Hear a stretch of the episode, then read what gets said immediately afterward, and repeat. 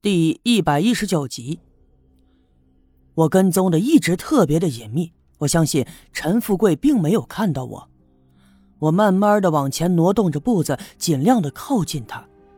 天上月色暗淡，在这树林间便更显得昏暗了。只见他蹲下了身子，把怀里捧着的东西放在了面前。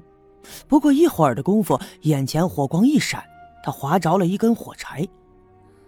借着火柴的光亮，我看见他点燃了三炷香，也看到地上摆着的是一些糕点和水果。看这个架势，像是来祭拜的。看到这儿，我就更加想不明白了。其实呢，祭奠刘福生是一件正常不过的事情。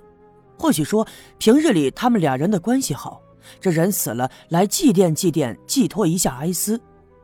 不过，如果祭奠刘福生的话，应该去东面山坡的坟营地呀，在他的坟前烧香，这才对呀。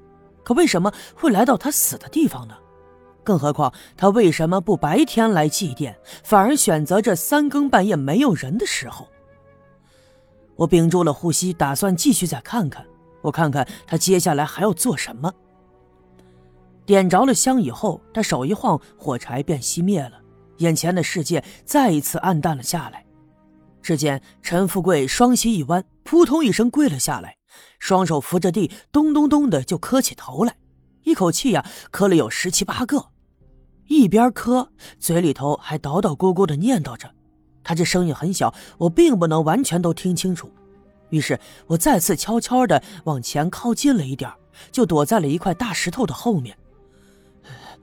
福生大哥呀，福生大哥饶命啊！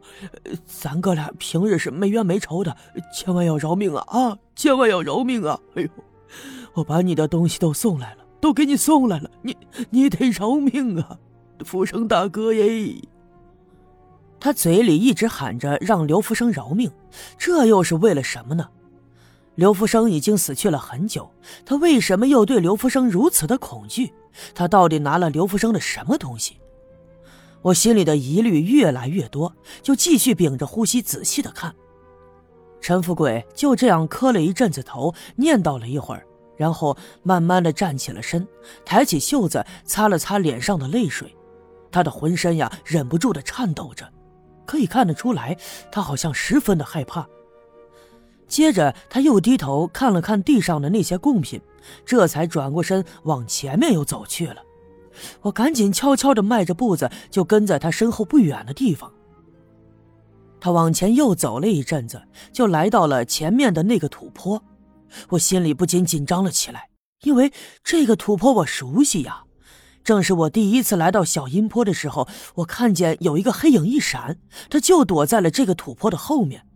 而如今陈富贵也来到这儿，他他是要干什么呀？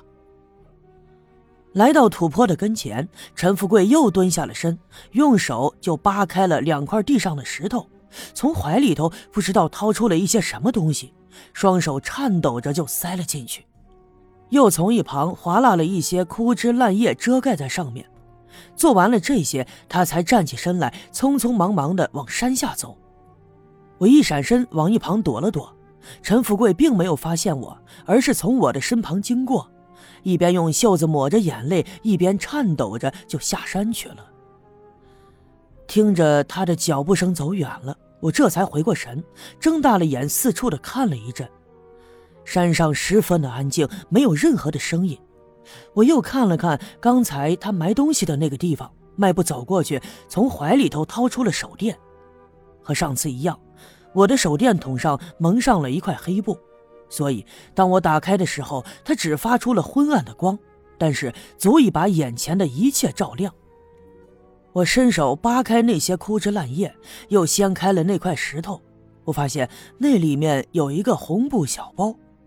我一下子就想起刘福生临死之前曾到我家找过我，他也从怀里头掏出了这样的一个红包，打开以后，里面是一枚铜钱。他曾问我这铜钱是否值钱，是哪朝哪代的。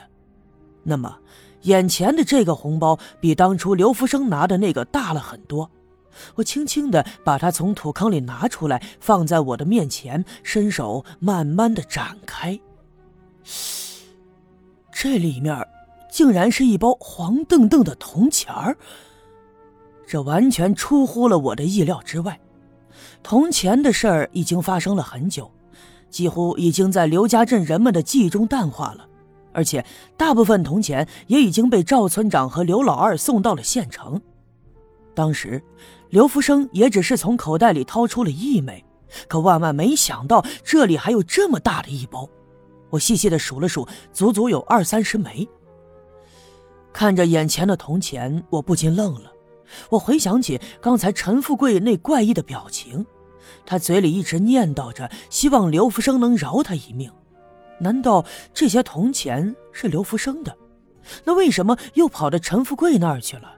而陈富贵为什么要留到现在？唉，事情越来越复杂了。回想起之前发生的种种，如果说想找个合理的解释，我只能相信这世上真的有鬼魂。或许是陈富贵得到了刘福生的铜钱，所以才被鬼魂纠缠。